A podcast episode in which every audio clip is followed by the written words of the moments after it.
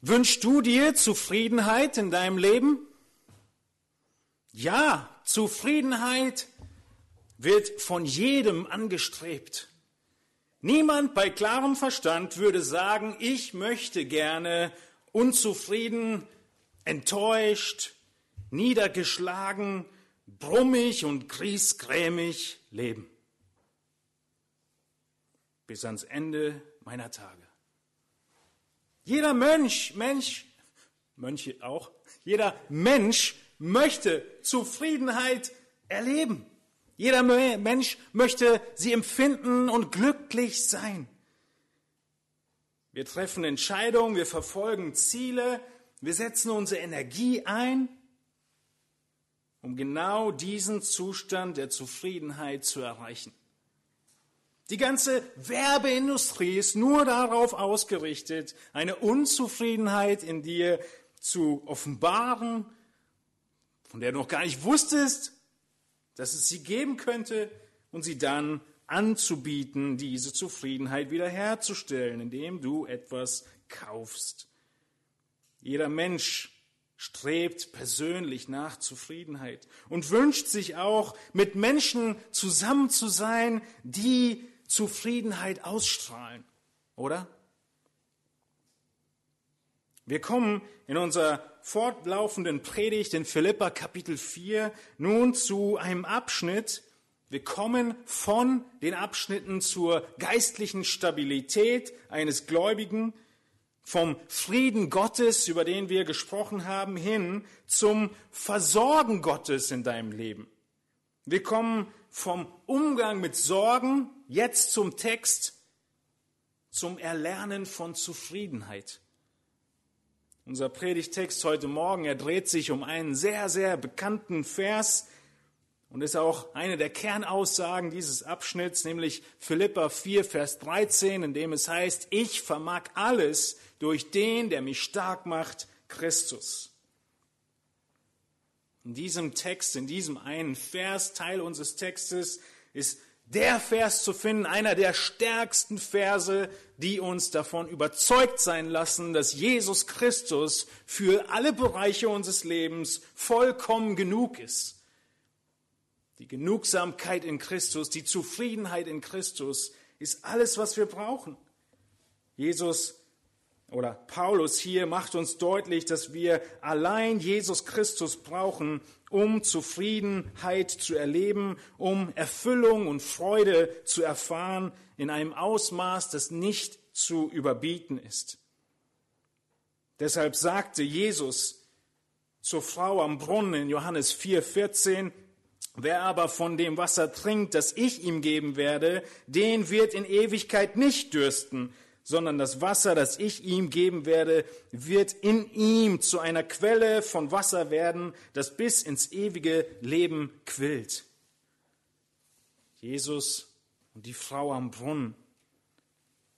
Aber auch wenn du Jesus liebst und ihm nachfolgst, hast du sicher oft nicht das Gefühl, dass dein Leben eine Quelle frischen Wassers gleicht, die bis ins ewige Leben quillt. Richtig?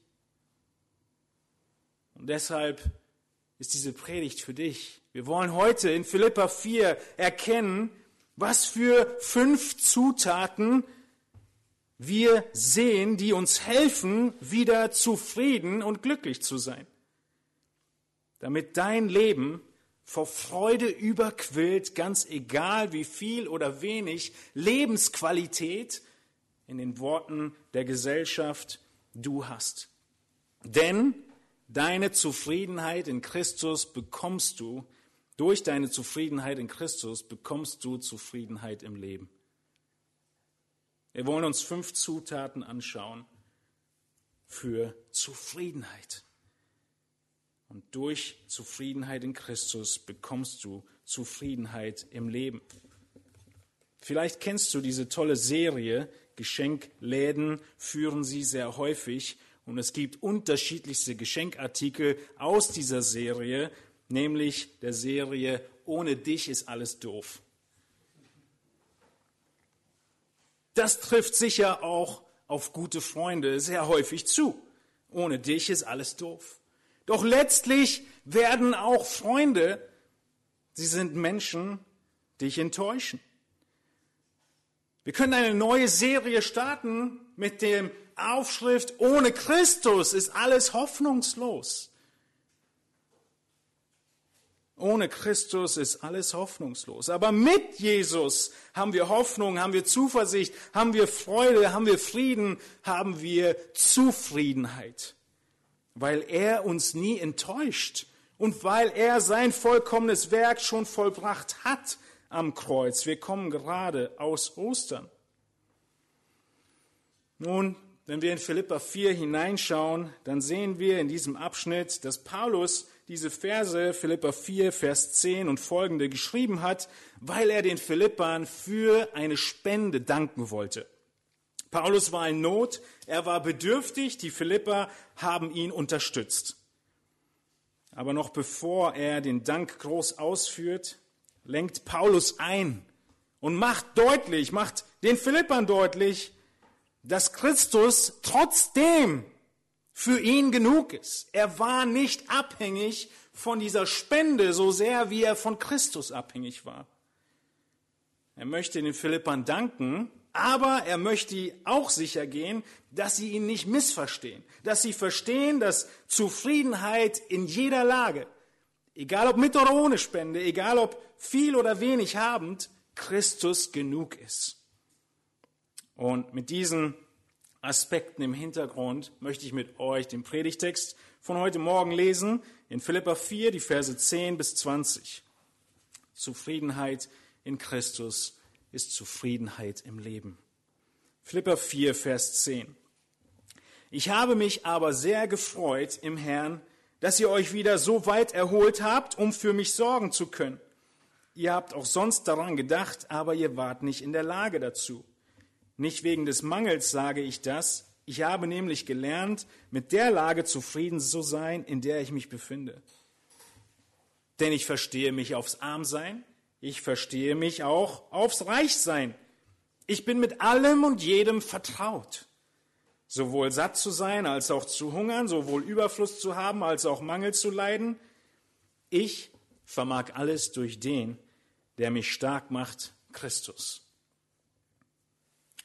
Doch habt ihr recht gehandelt, dass ihr Anteil nahmt an meiner Bedrängnis.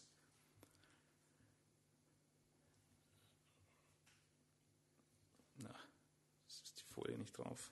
Okay, Vers 14. Doch habt ihr recht gehandelt, dass ihr Anteil nahmt an meiner Bedrängnis. Und ihr Philippa wisst ja auch, dass am Anfang der Verkündigung des Evangeliums, als ich von Mazedonien aufbrach, keine Gemeinde mit mir Gemeinschaft gehabt hat, im Geben und Nehmen als ihr allein.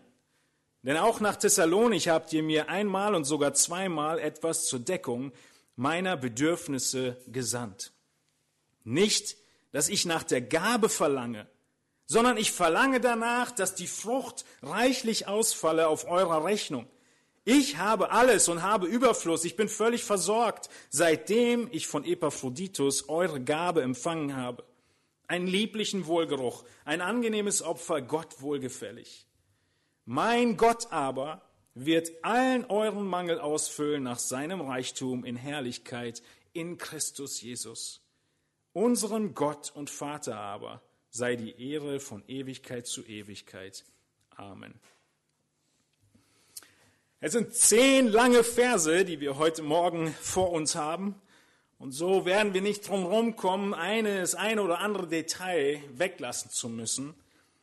Aber das große Thema ist sehr deutlich und viele Abschnitte dieses Textes sind erzählender Form, die nicht viel Erklärung benötigen und wo auch ihr nicht viele Fragen haben werdet, wenn ihr sie einfach lest.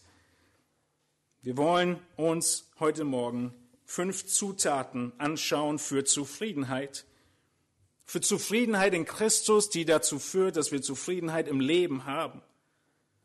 Und diese fünf ist, von diesen fünf ist die erste Zutat, die wir in Vers 10 sehen. Vertraue auf Gottes Versorgen zur rechten Zeit. Vertraue auf Gottes Versorgen zur rechten Zeit. Wir lesen in Philippa 4, Vers 10, Ich habe mich aber sehr gefreut im Herrn, dass ihr euch wieder so weit erholt habt, um für mich sorgen zu können. Ihr habt auch sonst daran gedacht, aber ihr wart nicht in der Lage dazu. Wenn wir uns diesen Text anschauen, dann beginnt Paulus mit einer riesigen Freude. Er kommt gerade in Vers 9 davon, dass sie das, was sie denken, auch tun sollen. Die Predigt vor Ostern handelte von Vers 8 und 9. Und nun drückt Paulus in diesem Abschnitt, den wir sehen, aus, man könnte eigentlich sagen, wie er all das, was er in dem Brief gesagt hat, selbst umsetzt und praktiziert in Bezug auf dieses eine besondere Beispiel der Spende von den Philippern. Wenn ihr diese Predigt jetzt hört, ist es eins der besten Dinge, die ihr tun könnt, den gesamten Philipperbrief nochmal zu lesen und zu sehen, wie Paulus hier in diesem Abschnitt von Versen 10 bis 20 eigentlich wirklich umsetzt, was er die ganze Zeit den Philippern selbst gesagt hat. Was hat er ihnen unter anderem gesagt? Unter anderem ist völlig untertrieben. Was war einer seiner Hauptaussagen? Freut euch im Herrn. Und was tut Paulus also hier?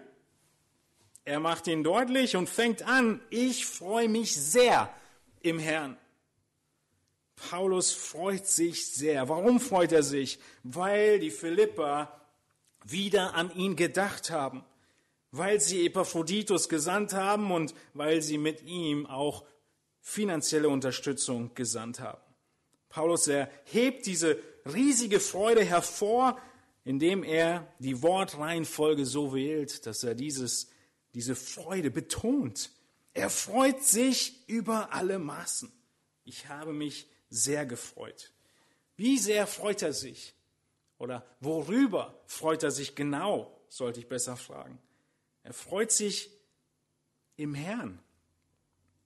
Paulus, er ist hier nicht und startet diesen Text nicht und sagt, danke, dass ihr gespendet habt, sondern er beginnt diesen Text mit seiner Freude am Herrn. Das heißt, alles, was geschieht in dieser Welt, sowohl das Gute wie das Schwierige, in diesem Fall die Spenden zu empfangen von den Philippern, sieht Paulus aus der Brille und aus der Perspektive Gottes. Das ist sein Weltbild. Zuallererst dankt er Gott, weil Gott es ist, der ihn ja versorgt hat. Und deshalb sollst auch du auf Gottes Vertrauen, auf Gottes Versorgen vertrauen zur rechten Zeit. Wir sehen es in diesem kleinen Wort, dass er sich gefreut hat im Herrn. Das ist der wirkliche Grund der Freude, dass Gott ihn versorgt hat durch die Philipper. Paulus weiß, dass er einen Vater im Himmel hat, der ihn versorgt. Und wir haben diese Wahrheit auch in den vorigen Versen uns ja schon angeschaut, in den Versen, äh, Versen 6, ja, sorgt euch um nichts. Und Paulus praktiziert hier genau das, was er selbst von den Philippern erwartet. Nun, jeder von uns glaubt an Wunder. Wenn wir an Gott glauben, glauben wir auch an Wunder. Die Bibel ist voll von Wunder. Wunder sind die Momente, in denen Gott aktiv eingreift in das Weltgeschehen und von einem Moment auf den anderen ändert. Gott handelt durch Wunder, auch heute noch, aber nicht häufig. Seine normale, seine übliche Form des Handelns ist Gottes Vorsatz und seine Vorsehung.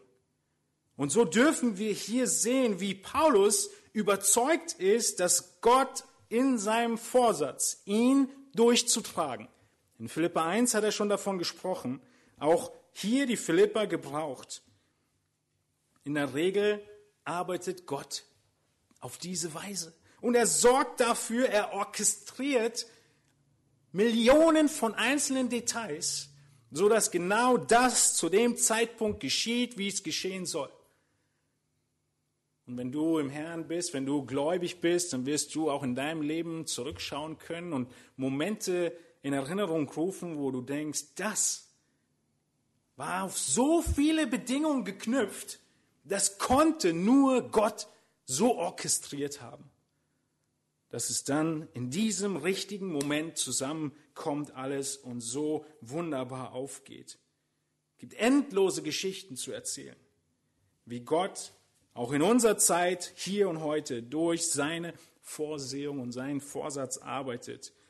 Und wir sehen das, wie Paulus das beschreibt in Epheser 2.10, wenn er von den guten Werken spricht, in denen du wandeln sollst, die Gott zuvor bereitet hat.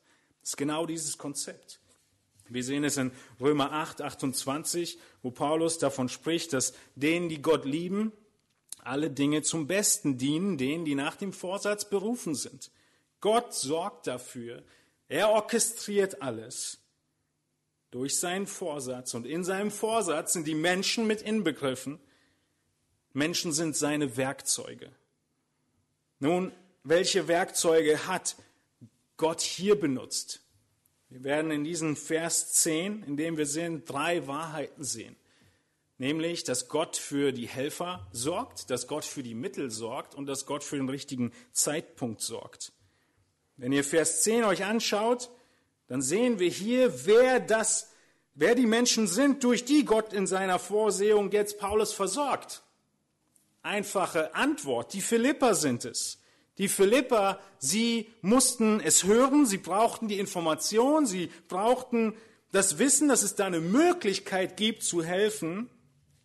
Und Paulus sagt, ich freue mich, dass ihr euch wieder erholt habt, um für mich sorgen zu können. Wer? Die Philipper. Sie sind das Mittel.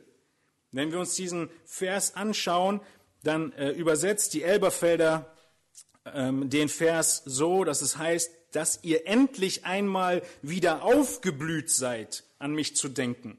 Ja, in der Schlachter heißt es, dass ihr euch erholt habt, um für mich sorgen zu können.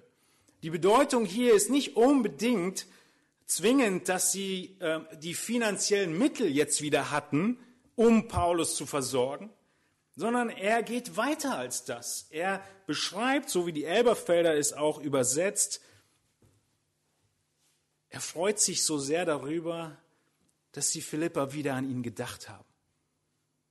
Dass sie wieder an ihn gedacht haben und an seine Not. Sicher ist auch Teil dessen, dass sie wieder die Möglichkeit hatten, zu spenden, aber das kommt eigentlich erst im nächsten Gedankengang von Paulus. Gott sorgt also dafür, dass Menschen ins Bewusstsein bekommen, dass es da andere gibt, die Hilfe benötigen. Unglaublich.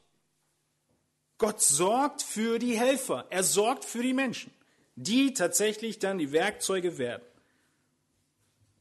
Sie, so freut sich Paulus so sehr, nicht so sehr über die Spende, sondern so sehr darüber, dass Gott vorsorgt und dass die Philippa wieder an ihn denken. Zweitens sorgt Gott für die Mittel. Hier merken wir jetzt, dass Paulus ja sagte, ihr wart nicht in der Lage dazu in Vers 10. Das bedeutet, die Philippa, sie mussten nicht nur da sein. Sie sollten nicht nur die Menschen sein, die helfen, sondern Gott muss auch dafür sorgen, dass die Menschen, die bereitwillig sind, auch tatsächlich Mittel haben zu helfen. Was bringt es dir, wenn du einen bereitwilligen Helfer hast, aber er hat keine Mittel zu helfen? Bringt nicht viel. In Gottes Vorsehung wird immer alles zusammenkommen. Er wird den richtigen Helfer haben mit den Mitteln und zum richtigen Zeitpunkt. Vielleicht geht es dir so, dass wenn wir heute als Beispiel in diesem Text über das Geben reden, über das Spenden, dass du heute nicht viel geben kannst, weil du selbst bedürftig bist. Und das darf dir die Freude nicht rauben. Ein weiterer Aspekt, warum Paulus das so anordnet. Ja, die Philipper könnten Gewissensbisse gehabt haben, zu sagen, wir konnten Paulus so lange nicht unterstützen. Wir haben ihn so lange vielleicht sogar vergessen. Und es würde dir die Freude rauben, wenn du diese Schuldgefühle auf dir hättest. Und deshalb wird Paulus gleich in den nächsten Versen intervenieren und sagen, darum geht's überhaupt nicht. Und auch hier, wenn du heute die Mittel nicht hast, um viel zu geben, viel zu spenden, vielleicht selbst empfangender bist, bedürftig bist, darf dich das der Freude nicht rauben, weil Gott dich versorgt. Und Gott wird auch die versorgen, denen du gerne spenden würdest wenn du Mittel hättest. Der Schlüssel hier ist aber, dass auch wenn du heute nicht geben kannst, wenn du willig bist, aber die Mittel nicht hast, in Übung bleibst. In Übung bleibst, in Startlöchern bleibst, um ab dem Moment, wo du wieder Möglichkeiten hast, sofort loslegst und unverzüglich deine Gewohnheit, die du eigentlich haben möchtest, wieder aufnimmst. Vielleicht passt der Zeitpunkt nicht. Ja, so wie in diesen Zeiten du keine Barspende geben kannst oder schwer. Du müsstest im Büro vorbeikommen, im Gemeindebüro und es vorbeibringen. Es gibt keine Kollektensammlung, aber Gott wird nicht nur für den Helfer sorgen, nicht nur für die Mittel sorgen, sondern auch für den richtigen Zeitpunkt. Wir sehen hier, dass Gott Paulus versorgt. In seiner Vorsehung passt alles zusammen. Sie waren nicht in der Lage dazu.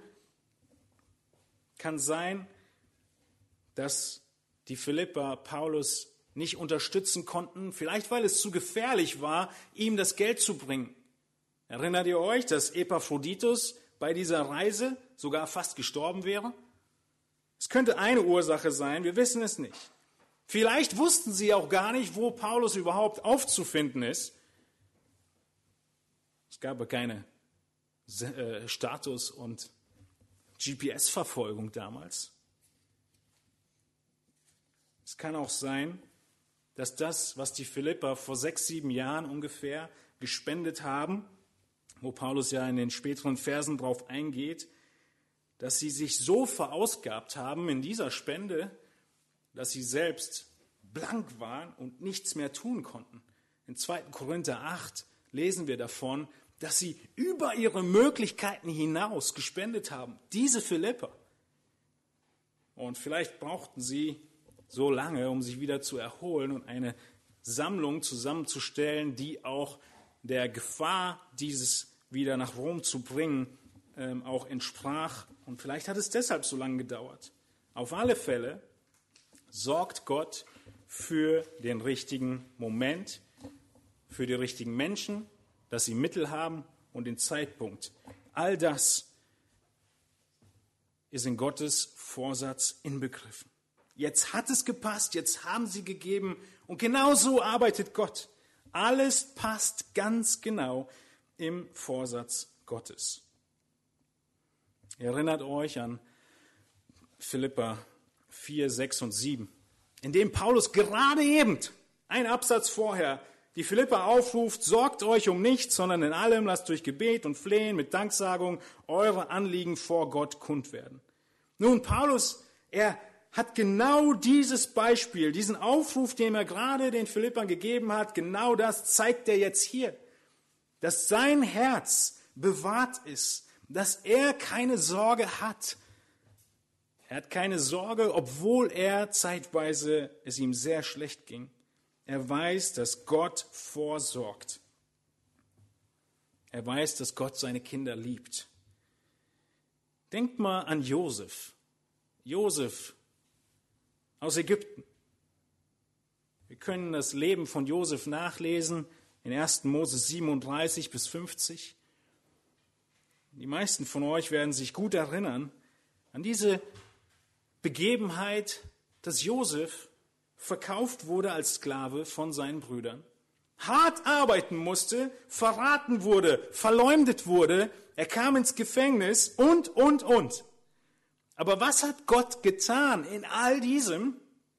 In seinem Vorsatz hat Gott einen Helfer vorbereitet, der Israel vor der Auslöschung durch Hungersnot retten sollte. Er hat für die Mittel gesorgt, dass Israel in der Hungersnot überlebt, nämlich durch den Pharao. Und dass Josef dann in die Position kam, diese ähm, diese ganze äh, Weizen zu sammeln. Und was war das dritte? Gott sorgt für die Menschen, die Mittel und den richtigen Zeitpunkt. Ist der Zeitpunkt bei, Mose, bei Josef richtig gewesen? Aus unserem Blickwinkel viel zu spät. Viel zu spät. All das Leid, all die Schwierigkeiten, all das jahrelang, jahrzehntelang, was Josef durchgemacht hat, Kam Gott nicht viel zu spät für Josef? Nein, er kam genau rechtzeitig. Denn Gott kommt selten zu früh, aber nie zu spät. Und so fasst Josef selbst sein Leben zusammen in 1. Mose 50, Vers 20. Ihr gedachtet mir zwar Böses zu tun, er redet zu seinen Brüdern, aber Gott gedachte es gut zu machen, um es so hinauszuführen, wie es jetzt zutage liegt, um ein zahlreiches Volk am Leben zu erhalten. Liebe Geschwister, Gott wird versorgen. Und das wirkliche Versorgen, wie er das getan hat, das werden wir erst im Rückblick erkennen. Josef hatte die Möglichkeit, den Rückblick hier schon relativ früh zu erkennen, wie Gott versorgt hat. Aber ich verspreche euch, spätestens in 100 Jahren werden auch wir diesen Rückblick haben.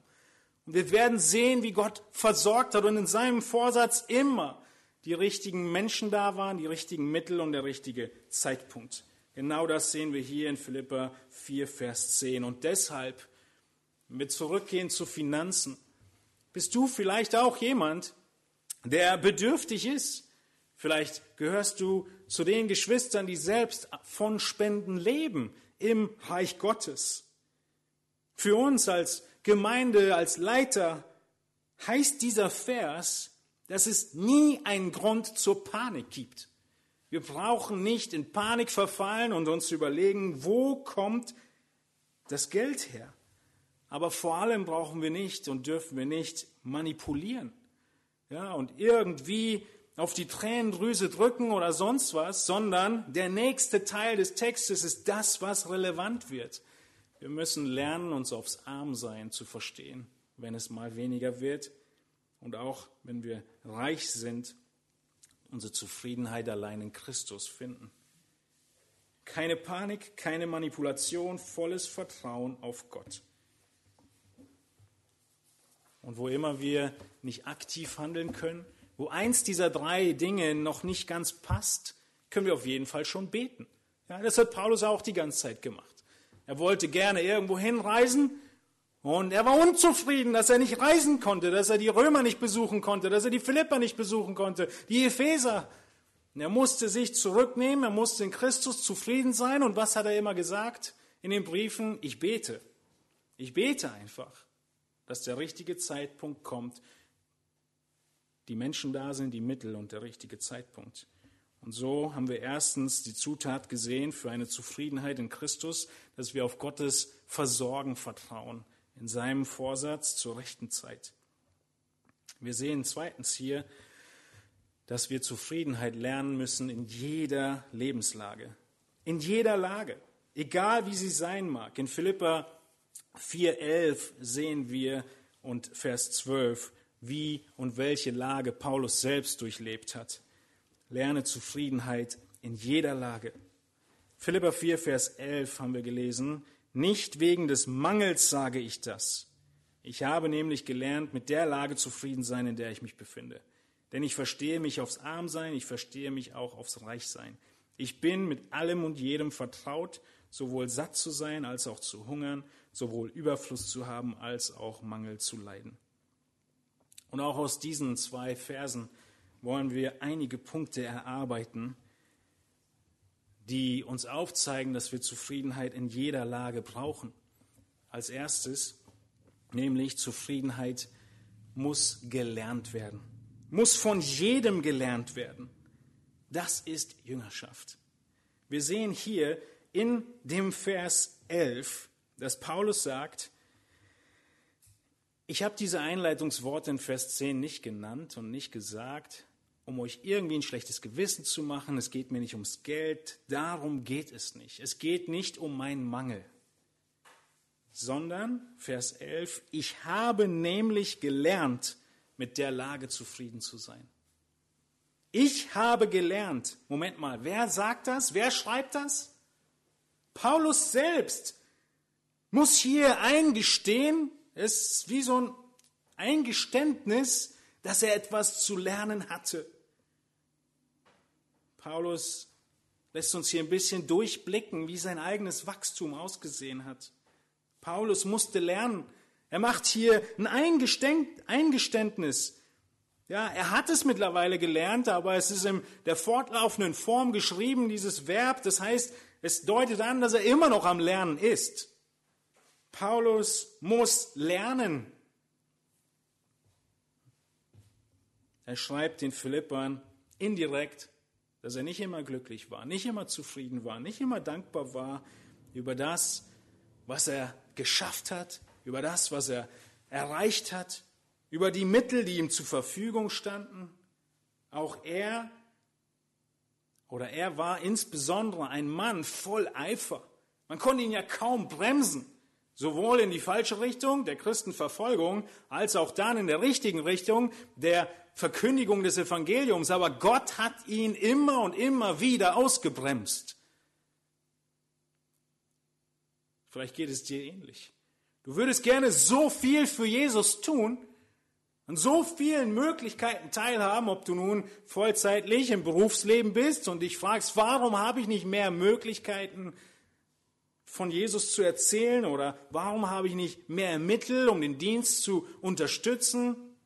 Oder du bist in dem Dienst und wirst selbst unterstützt und bist eifrig im Gemeinde- und Missionsleben und wirst unzufrieden, weil du nicht schaffst, was du dir gerne wünschen würdest. Die Kräfte sind nicht da, die Türen sind zu, du bist äh, jetzt ja auch in einem gewissen Gefängnis. Nun, Paulus muss eingestehen, es gab Momente, in denen er unzufrieden war, ungeduldig, undankbar. Ich habe gelernt, hat er gesagt. Ich habe gelernt. Schaut nochmal weiter oben in Vers 9 in euren Bibeln hinein. Da sagt er in Vers 9 den Philippern, was ihr auch gelernt und empfangen und gehört und an mir gesehen habt, das tut.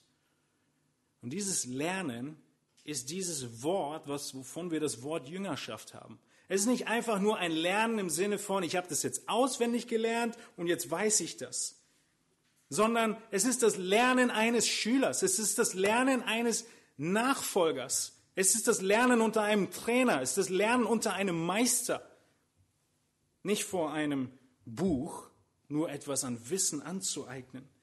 Zufriedenheit muss gelernt werden. Von jedem, sogar von Paulus.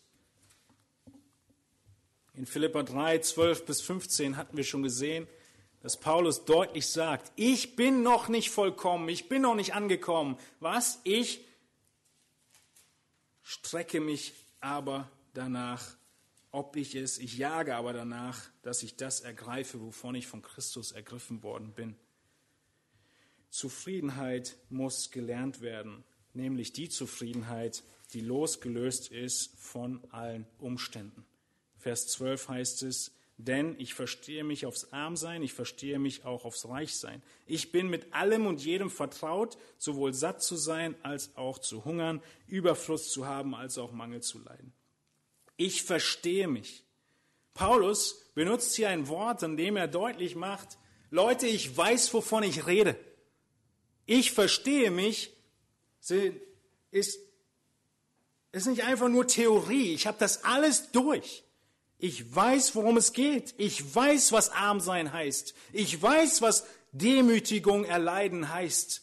Ich weiß, was verlassen zu sein heißt. Ich weiß, was es heißt, zu hungern. Ich weiß, was es heißt, verleumdet zu sein. Er benutzt hier das Wort arm sein, was auch demütigt, gedemütigt werden bedeuten kann. Erniedrigt werden. Das heißt, Paulus spricht nicht ausschließlich von dem finanziellen Armsein. Er benutzt be be bewusst ein Wort, was erniedrigt sein bedeutet. Und sehen wir, das Prinzip hier ist die Zufriedenheit. Das Beispiel ist nur das Finanzielle. Und das ist ein sehr gutes Beispiel. Paulus weiß, worum es geht. Er weiß, wovon er spricht. Er versteht sich aufs Erniedrigtsein. Er versteht sich auch aufs Erhöhtsein. Er versteht sich auch aufs Reichsein. Er versteht sich auch, was es bedeutet, ganz viel zu haben und trotzdem die Zufriedenheit und das Glück und die Freude nicht in dem zu finden und auf das zu gründen, was er hat, sondern auf Christus allein. Wie geht das? Wie geht es, dass man das erlernen kann, diese Zufriedenheit? Nun, Paulus macht uns deutlich in diesem Text, dass es ein Geheimnis ist. Das Geheimnis der Zufriedenheit. Schaut in eure Bibeln hinein. Seht ihr das Wort Geheimnis? Hm. Vers 12. Kein Wort von Geheimnis. Nun, Paulus benutzt diesen Begriff. Ich bin mit allem und jedem vertraut. Dieses Wort vertraut sein ist das Wort, was sie benutzt haben, für in Geheimnisse eingeweiht zu werden. Das Vertrautwerden ist dieses Anvertrautwerden von Dingen, die vorher keiner konnte, keiner sah, keiner wusste. Und diesen Begriff benutzt er hier, weil er deutlich machen will, Zufriedenheit ist ein Geheimnis Gottes. Ich bin mit allem und jedem vertraut. Paulus ist in dieses Geheimnis der Zufriedenheit eingeführt worden. Gott hat es ihm gezeigt und offenbart. Paulus hat gekämpft, aber nicht mit Bitterkeit, sondern mit Geduld. Ungefähr im Jahre 55, 56 nach Christus, also ungefähr sieben Jahre bevor Paulus diesen Philipperbrief schreibt, schrieb er Folgendes den Korinthern. Da sehen wir, wie Paulus gekämpft hat. In 2. Korinther 12, 7 bis 9, sieben Jahre vor dem Philipperbrief, hat er gesagt oder schreibt er den Korinthern, und damit ich mich wegen der außerordentlichen Offenbarung nicht überhebe, wurde mir ein Pfahl fürs Fleisch gegeben, ein Engel Satans, dass er mich mit Fäusten schlage, damit ich mich nicht überhebe. Seinetwegen habe ich dreimal den Herrn gebeten, dass er von mir ablassen soll. Und er hat zu mir gesagt, der Herr, lass dir an meiner Gnade genügen, denn meine Kraft wird in der Schwachheit vollkommen. Darum will ich mich am liebsten vielmehr meiner Schwachheit rühmen, damit die Kraft des Christus in mir, bei mir wohne. Das hat Paulus zwölf, äh, sieben Jahre vorher geschrieben, den Korinther. Er musste Zufriedenheit erlernen und in diesem Moment, den er hier beschreibt, sieben Jahre bevor er den Philippern schreibt, er war ungefähr selbst zum Zeitpunkt des Korintherbriefes 50 Jahre alt, Paulus, vielleicht 55. Da schreibt er den Korinthern, dass er das gelernt hat. Dass Gott ihm klargemacht hat, diese Schwachheit, sie bleibt. Und in dieser Schwachheit will Gott sich verherrlichen. Wir wissen natürlich nicht, ja, in welchem Alter Paulus war, als er dieses, was er hier in 2. Korinther 12 beschreibt, verstanden hat, aber nicht am Anfang seines Dienstes. Wenn er davon spricht, dass er den Herrn dreimal gebeten hat, diese Schwachheit von ihm wegzunehmen und Gott gesagt hat, nein, dann war das wahrscheinlich nicht. Montag, Dienstag und Mittwoch hat er gebetet und Donnerstag hat er es verstanden. Paulus, er war im Prozess der Jüngerschaft unter anderen Brüdern und unter Gott notwendig für diesen Moment in 2. Korinther 12 ist, dass er Gott mehr und mehr kennenlernte. Wenn du in Zufriedenheit wachsen willst, wenn du sie erlernen willst, dann musst du Gott kennenlernen. Den ersten Punkt, den wir gerade gesehen haben, du musst wissen, wer Gott ist, denn dann kannst du ihm auch vertrauen. Wenn du eine Person wirklich gut kennst, dann hast du mehr Geduld, mehr Zuversicht, mehr Vertrauen. Wenn ich am Bahnhof abgeholt werden soll von irgendjemandem, den ich nicht kenne und nicht weiß, ob er überhaupt kommt, ob er zuverlässig ist, dann werde ich nach einer Minute Abholzeit ungeduldig und denke mir, wer weiß, ob der überhaupt kommt. Aber wenn ich ihn kenne, wenn ich weiß, wer es ist, dann bin ich zuversichtlich und kann mich in Geduld üben. Genau das ist der Punkt, den Paulus lernen musste. Geduld in Zufriedenheit. Und du lernst sie, wenn du weißt, mit wem du es zu tun hast. Lerne Gott kennen und so lernst du geduldig und zufrieden zu sein. Paulus war zufrieden, weil er Gott erkannte. Hiob, erinnert euch an Hiob? Hiob wurde zufrieden, nachdem er Gott erkannt hat und Gott ihm ein paar Lektionen weitergegeben hat. Da wurde Hiob wieder zufrieden und machte seinen Mund zu. Und jetzt ist die Frage an dich, hast du das Geheimnis der Zufriedenheit schon geöffnet? Das Geheimnis der Zufriedenheit ist allein in Christus zu lüften. Nur in Christus können wir Zufriedenheit erlangen oder erlernen, sollten wir besser sagen. Wir sehen, dass Zufriedenheit von jedem gelernt werden muss. Wir sehen hier, dass Zufriedenheit ein Geheimnis Gottes ist. Und wir sehen drittens, dass Zufriedenheit alle brauchen. Sowohl die, die gedemütigt sind, als auch die, die erhöht sind. Sowohl die Armen als auch die Reichen, sowohl die Schwachen als auch die Starken. Ich habe gelernt, zufrieden zu sein, sagt Paulus hier in Vers 11. Und er macht dann deutlich, dass es für jeden gilt, für jede Situation. Zufrieden sein ist dieses Wort, was wir benutzen für autark sein, unabhängig zu sein von allen möglichen anderen Dingen. Unabhängig hier von Umständen, unabhängig von Mitteln, unabhängig vom Wohlergehen, unabhängig von Gesundheit. Das ist das Wort für Zufriedenheit. Unabhängig. Und deshalb die Betonung auf Unabhängigkeit, egal in welcher Lage. Heutzutage macht sich eine Zufriedenheit breit, die sich wie folgt anhört. Ich bin zufrieden, weil ich einfach all die Dinge, die kommen, angehe mit oder beantworte mit, ist mir egal. Ist mir egal. Dies und jenes passiert, ist mir egal. Irgendwas geht kaputt, ist mir egal. Der Toaster arbeitet nicht mehr, ist mir egal. Der Ofen geht kaputt, ist mir egal. Ich finde keine Arbeit, ist mir egal. Ich bin völlig zufrieden, weil mir ist einfach alles egal.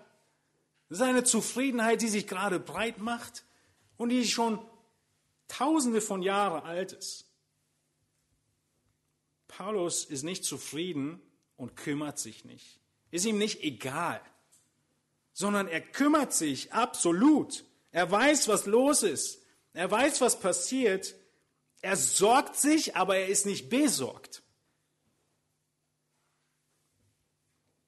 Er kennt die Not, er lebt teilweise in Armut und ist trotzdem zufrieden. Zufriedenheit brauchen nicht nur die Menschen mit wenig Geld oder mit wenig Ansehen oder mit wenig Stärke. Zufriedenheit in Christus brauchen auch die Wohlhabenden und die Angesehenen und die Starken. Denn Wohlstand macht nicht satt, und Ansehen ist nie genug. Deshalb erwähnt Paulus ganz speziell, dass er auch im Wohlstand nicht auf den Wohlstand sich verlässt, sondern auf Christus verlässt. Zufriedenheit, haben wir gesehen, kommt aus Gottes Plan, aus Gottes Vorsehung. Wenn Gott die Kontrolle über dein Leben hat, dann kannst du darin Ruhe finden. Dann kannst du darin Zufriedenheit finden. Wenn du nur auf dich schaust, wirst du keine Ruhe finden. Du wirst nur Ohnmacht erleiden, deine Begrenztheit sehen.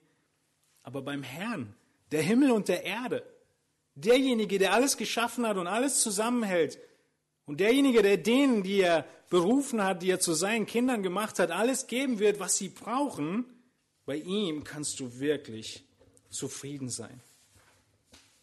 Und so ist dieser Gott der Gott, der wirklich weiß, was er tut.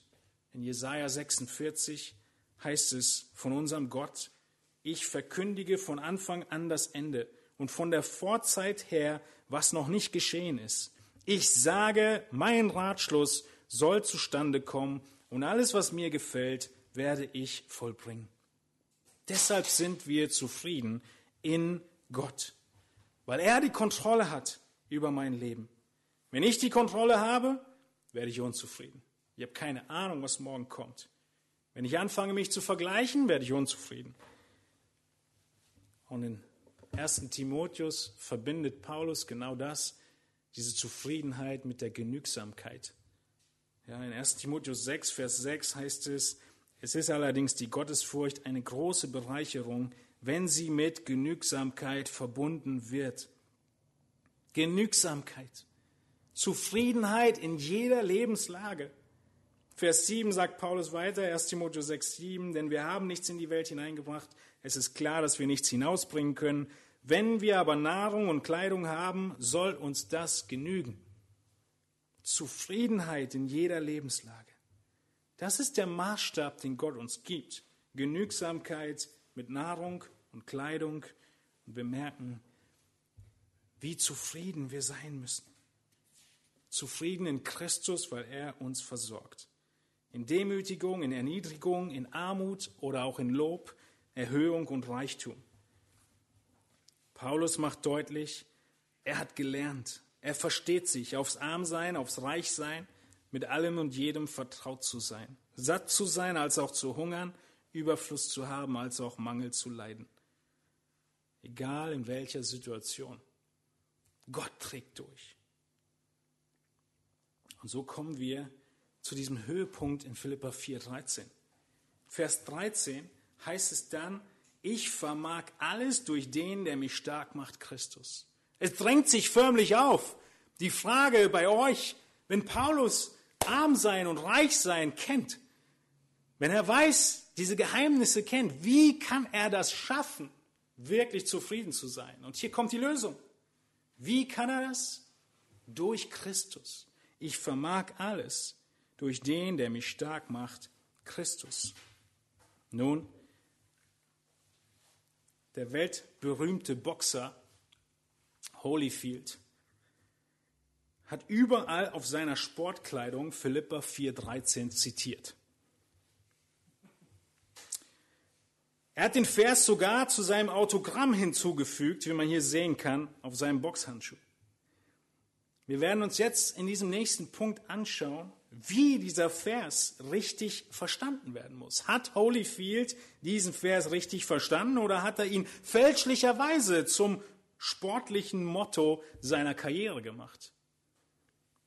Und wir sehen in Philippa 4,13, ich habe es überschrieben mit dem Punkt, erkenne Christus, der dich stärkt. Wirkliche Zufriedenheit finden wir nur in Christus. In Philippa 4, 10 bis 20, in diesem Abschnitt finden wir fünf Zutaten, die helfen, zufrieden und glücklich zu sein. Diese erste Zutat war, dass du auf Gottes Versorgen zur rechten Zeit vertraust. Die zweite Zutat war, dass du Zufriedenheit in jeder Lebenslage lernen musst. Und die dritte Zutat kommt nun in Philippa 4,13, dass du Christus erkennst, der dich stärkt. Philippa 4,13, ich vermag alles durch den, der mich stark macht, Christus. Die Elberfelder sagt, alles vermag ich in dem, der mich kräftigt. Schaut euch mal die Worte an, die Verben insbesondere, die Paulus in diesen Versen 11, 12 und 13 benutzt. Es kommt eine Steigerung, es folgt aufeinander. In Vers 11 spricht Paulus vom Lernen. Ich habe gelernt. In Vers 12 spricht er dann, ich bin vertraut. Erst lernen, dann vertraut sein und jetzt Vers 13, ich vermag. Jetzt kann er es. Jetzt kommt er zum Handeln. Wie kann er stark sein? Er musste es lernen, er musste damit vertraut sein, er musste in das Geheimnis der Zufriedenheit eingeführt werden, er musste sich unterordnen unter Gott, dass seine Schwachheit genügt. Und nun sagt er, jetzt, da ich es gelernt habe und vertraut wurde und weiß, sowohl die guten wie die schlechten Tage kenne, vermag ich. Ich vermag alles durch den, der mich stark macht, Christus. Wir sehen hier wieder einige Beobachtungen in diesem Vers. Ich werde stark, wenn ich ans Ende meiner Stärke komme. Zweitens, Christus ist für jede Lebenslage genug. Und drittens, unser Leben und unser Glaube drehen sich um eine Person. Um eine Person. Erstens, ich werde stark, wenn ich ans Ende meiner Stärke komme. Wir werden in diesen letzten zwei Predigtpunkten drei sehr zügig durchgehen, weil wir vieles gerade schon gesagt haben. Wir haben schon gesehen, dass Paulus deutlich gemacht hat, dass Gott ihn an sein Ende, an sein Limit gebracht hat. Er hat ihn zerbrochen. Wir könnten sagen, Gott zerbricht jedes Gefäß, was er in seiner Hand nutzbar machen möchte für seinen Dienst. Gott demütigt.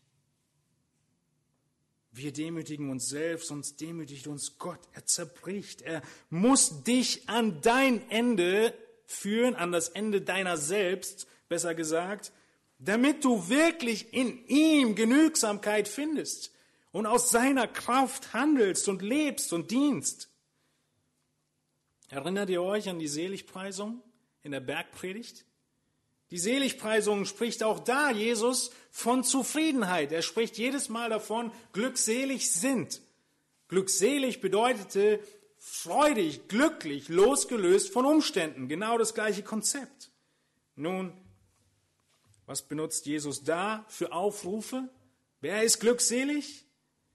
Die die Bedürftigkeit erkennen die, die geistlich arm sind, die, die trauernd sind, die, die sanftmütig sind, das heißt ihr Recht nicht einfordern, die, die nach Gerechtigkeit hungern, diejenigen sind glückselig.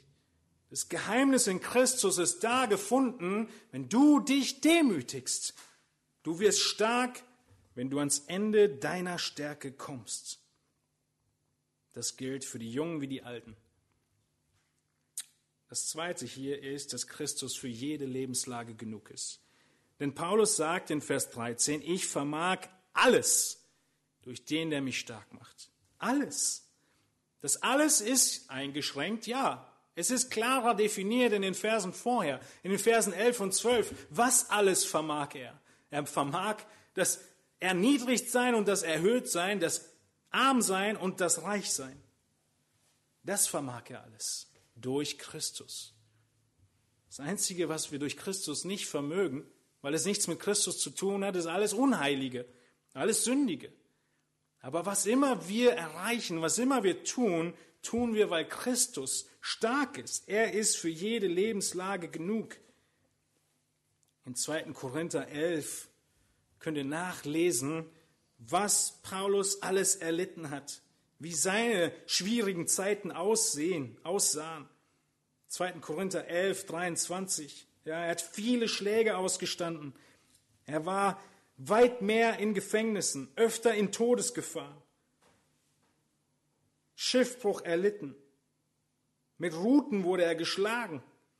Auf Reisen gewesen, in Gefahren durch Räuber, Gefahren vor dem eigenen Volk, Gefahren vor den Heiden, Gefahren in der Stadt, Gefahren in der Wüste, Gefahren auf dem Meer, Gefahren unter falschen Brüdern, in Arbeit und Mühe, oftmals in Nachtwachen, in Hunger und Durst, oftmals in Fasten, in Kälte und Blöße. Das meint er, wenn er sagt, ich vermag alles. Du vermagst es und du merkst die Stärke Christi dann, wenn du an deine Grenze kommst. Wenige Gläubige heute sind bereit, dieses überhaupt zu testen. Und deshalb ist es ein Geheimnis, versteht ihr? Es ist ein Geheimnis, weil so wenige bereit sind, überhaupt aus dem Boot zu steigen und auf dem Wasser dann zu gehen. Wenn du nicht aussteigst, kannst du nicht feststellen, ob du gehen kannst. Im Bilde von Petrus gesprochen. Aber komm ans Ende deiner selbst und erfahre dann, wie Gott durchträgt. Das ist ein Christus ehrendes Risiko was wir eingehen. Und trotzdem in 2. Korinther 11 geht Paulus weiter und sagt, ich rühme mich nur meiner Schwachheit. Ich rühme mich nur meiner Schwachheit, denn Christus ist der, der mich stark macht. Unser Leben und unser Glaube, sehen wir auch hier, dreht sich um eine Person. Alles im Leben von Paulus dreht sich um Christus. Christus macht im Leben stark. Er ist mein Leben. Und deshalb heißt es in 2. Korinther 12, was wir uns schon angeschaut haben, lass dir an meiner Gnade genügen.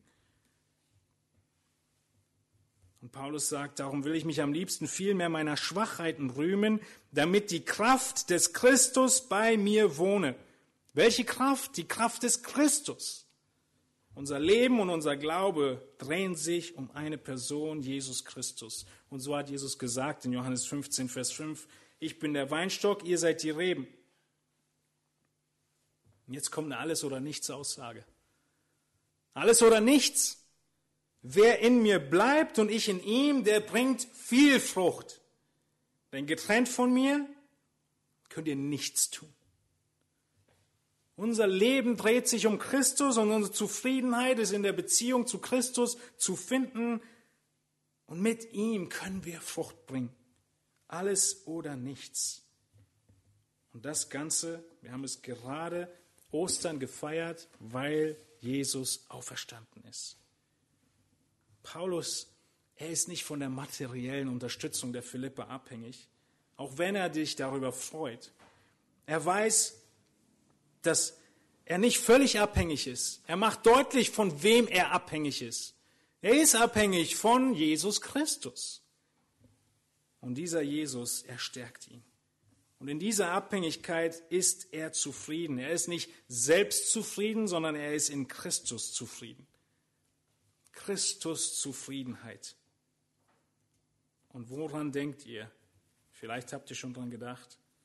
Die Verse, die Worte, die Paulus am Anfang des Briefes gesagt hat, in Philippa 1, 21.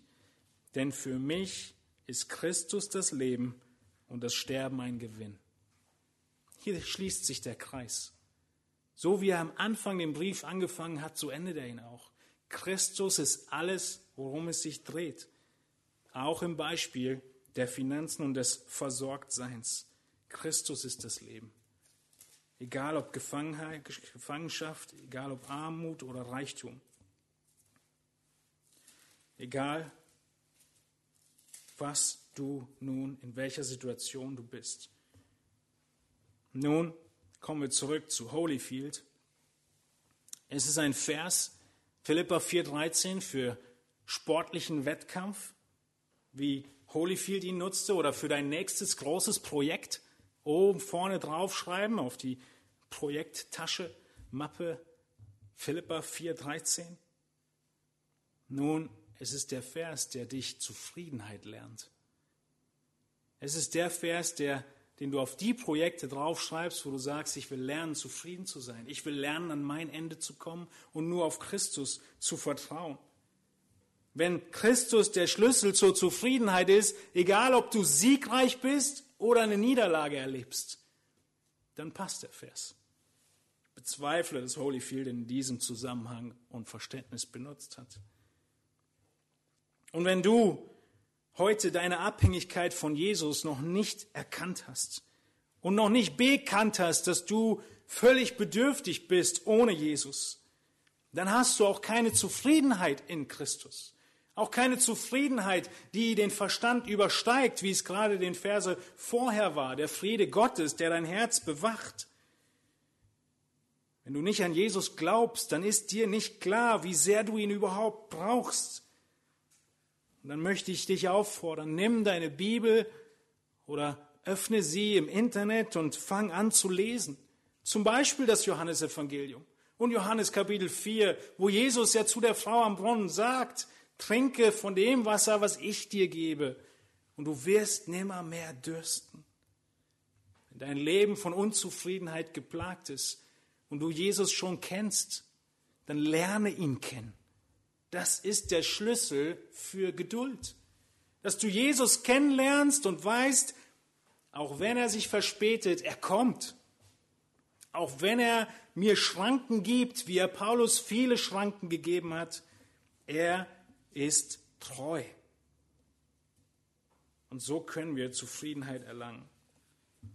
Nun kommen wir in aller Kürze zu den Punkten 4 und 5, zu den Zutaten Nummer vier und fünf. Die erste Zutat war, dass du auf Gottes Versorgen zur rechten Zeit warten musst, lernen musst, zufrieden zu sein in jeder Lage.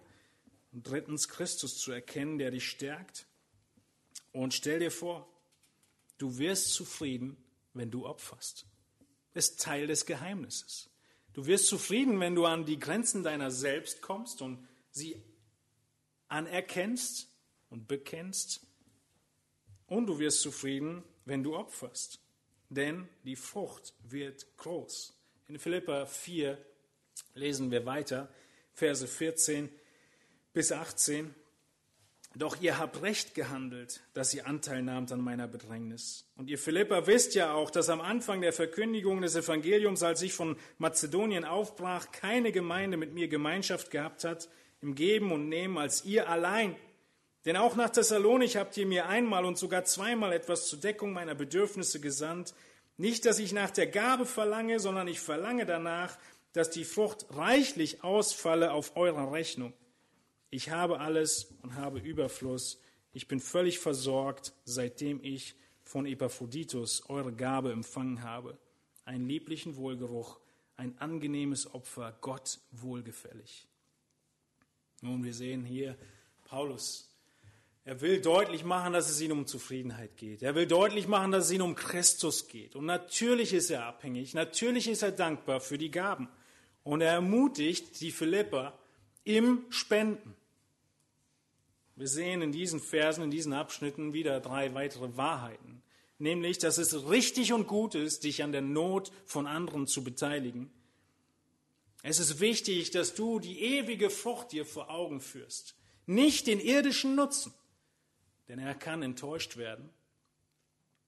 Und dass du viel investieren sollst und nicht knauserig sein sollst.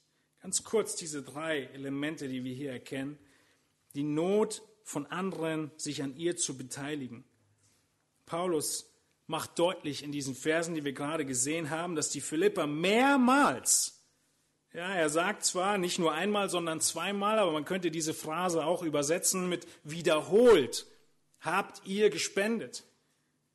Sie waren sogar die einzigen, als Paulus auf die Missionsreise ging, die er hier anspricht, die ihn unterstützt haben. Sie waren diejenigen, die Gemeinschaft hatten mit ihm im Geben und Nehmen. Sie waren diejenigen, die Materielles gegeben haben. Sie, er hatte Bedarf. Er hatte finanzielles Defizit. Und wir können sehen, wenn wir die ganze Briefe uns anschauen, dass Paulus wahrscheinlich, obwohl die Philippa ihn unterstützt haben, er trotzdem nicht genug hatte weil zu dieser Zeit hat er den Thessalonicher Brief geschrieben und im Thessalonicher Brief macht er deutlich, dass er Tag und Nacht gearbeitet hat, um den Thessalonichern nicht zur Last zu fallen. Das heißt, obwohl die Philippa unterstützt haben, sogar mehrmals, hat es nicht gereicht für seinen Lebensunterhalt und er hat in Thessalonich trotzdem gearbeitet. Paulus, er ist dennoch völlig zufrieden. Und das, worum es ihm geht, ist nicht ein Spendenaufruf so sehr zu starten, auch das ist richtig, sondern er will ihnen deutlich machen, liebe Geschwister, ihr solltet deshalb spenden, weil es euch zugute kommt. Paulus sagt mit anderen Worten, du kannst dir nicht leisten, nicht zu spenden. Wenn du wirklich überzeugt bist, dass dein Bürgerrecht im Himmel ist, dass du bald umziehst, dann wirst du planen und überlegen, wie du in der neuen Wohnung dich besser einrichten kannst. In diesem Fall ist es ein Fonds, den wir anlegen. Und wir geben und Jesus selbst baut die Wohnung. Und er macht deutlich, die Frucht auf eurer Rechnung. Ja, also sind buchhalterische Worte, die Paulus hier benutzt, um ihnen deutlich zu machen, da kommt ein Bonus ja, die Einnahmenseite auf eurer Rechnung wird steigen mit jeder Gabe, die ihr gebt. Nun, die ewige Frucht hält Paulus ihnen vor Augen. Warum ist die ewige Frucht so wichtig? Weil die irdischen Dinge so schnell vergehen können. Es kann sein, dass du in Projekte gespendet hast und gemerkt hast, das Geld ist irgendwie scheinbar im Sand verlaufen. Aber das ist nicht mehr deine Verantwortung. In dem Moment, wo ich gebe, ist meine Frucht in Ewigkeit garantiert, wo ich aus reinen Herzen und richtigen Motiven gebe. Und so merken wir, dass Paulus das betonen möchte. Er möchte betonen, dass es um deine Frucht geht, um deine Verantwortung, um das, wie du umgehst und wie du vor Gott stehen wirst, mit allen Ressourcen, die du einzusetzen hast. Und deshalb ist klar, dass wir viel investieren wollen und nicht knauserig sind. Wir sehen hier, dass die Philipper offensichtlich so viel investiert haben im nächsten Vers, dass sie jetzt Mangel haben. Denn Paulus sagt, Gott wird euren Mangel ausfüllen. Das Geheimnis der Zufriedenheit ist, geben ist seliger als nehmen. Was bedeutet seliger schon wieder? Geben macht glücklicher als nehmen. Geben ist wunderbar. Und das, was du jederzeit geben kannst, auch wenn du in Armut bist, ist Aufmerksamkeit, Gebete und ähnliches. Und sobald du, was immer für Ressourcen hast, sie zu teilen, sie zu geben, den anderen höher zu achten als dich selbst, Philippa 2, das bringt Freude.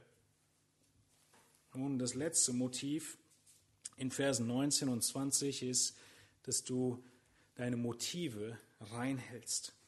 Deine Motive reinhältst.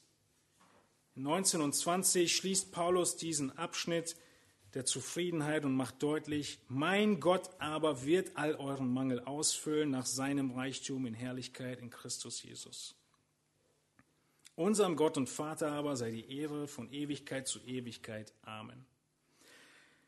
Wie gesagt, den ganzen Abschnitt 10 bis 20 könnten wir durchgehen und die ganzen Wahrheiten im restlichen Philipperbrief erkennen.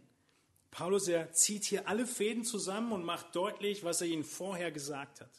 Jetzt macht er ihnen deutlich, hier in diesem ersten Wort, mein Gott.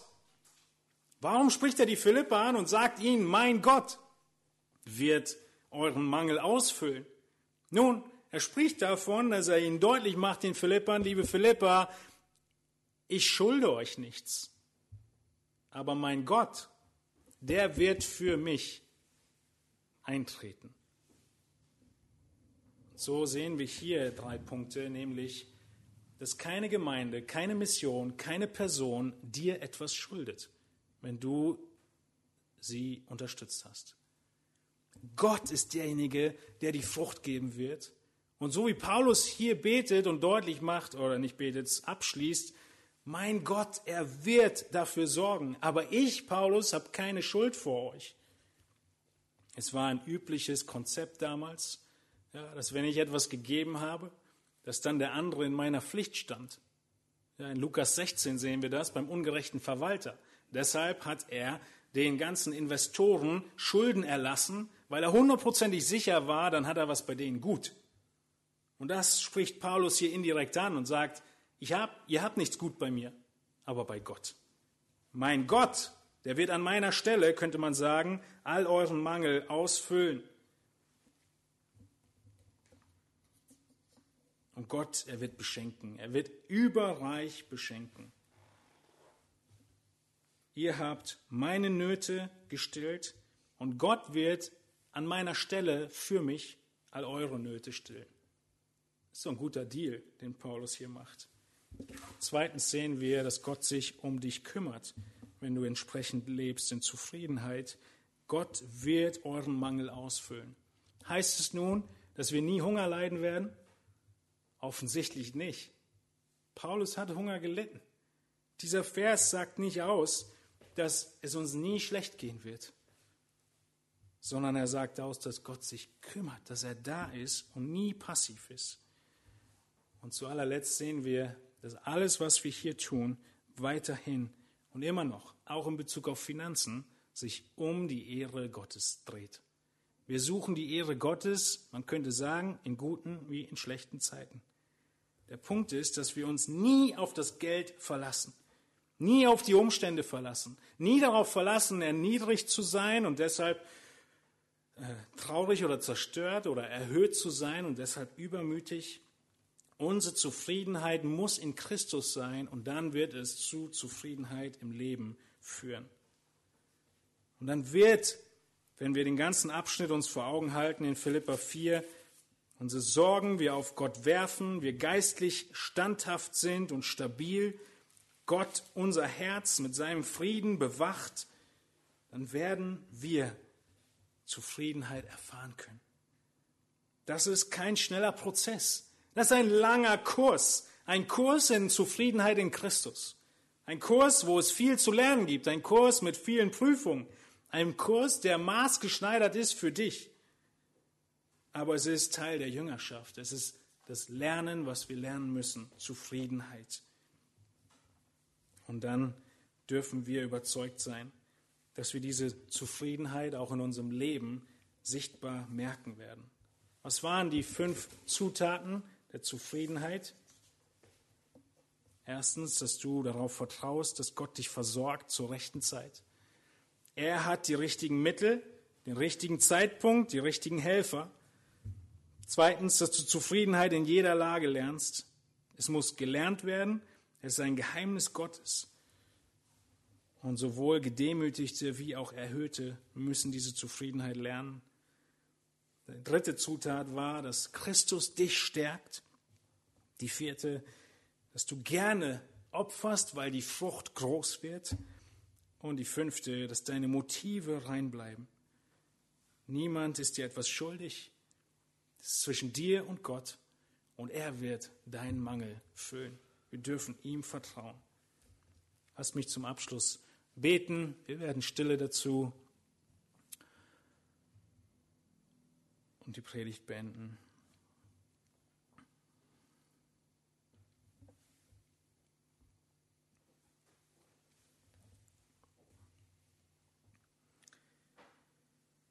Himmlischer Vater, Zufriedenheit ist ein Dauerbrenner in der Jüngerschaft. Etwas, was wir anhalten und fortwährend zu lernen haben in so vielen verschiedenen Bereichen. Zufriedenheit allem voran im Wohlstand, in dem, was wir nun haben oder nicht haben, Genügsamkeit, Zufriedenheit darin, Herr, Beziehungen zu haben oder nicht zu haben, Treffen zu haben oder nicht zu haben. Zufriedenheit in Bezug auf die Karriere, Zufriedenheit in Bezug auf Möglichkeiten, die wir haben oder nicht haben, Gesundheit, die da ist oder nicht da ist. Himmlischer Vater, wir wollen dich bitten, dass du uns hilfst, unsere eigenen Wünsche aufzugeben, an unsere eigene, unsere Begrenztheit immer wieder dir zu bekennen und vor dich zu bringen und zu beten, dass wir deinen Plan annehmen. In der Geschwindigkeit, in der du gehst, in der Art und Weise, in der du gehst, mit all den Einschränkungen, die du jedem von uns gibst. Es gibt so viele Bälle zu jonglieren, so viele Bereiche, in denen wir treu sein möchten und wir merken, wir, wir schaffen gar nicht, was wir uns wünschten.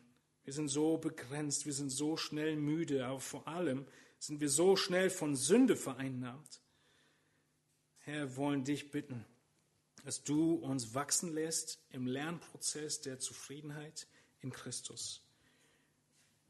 Und dass nicht unser Ansehen vom Menschen uns antreibt, sondern unsere Erkenntnis und Wachstum in Erkenntnis von dir, sodass wir absolut vertrauen können, was immer dein Zeitplan ist und dein Umfang und deine Art und Weise, uns bis ans Ende zu dir zu führen, sodass wir wie Paulus sagen können, ich vermag alles durch den, der mich stark macht, Christus. Amen.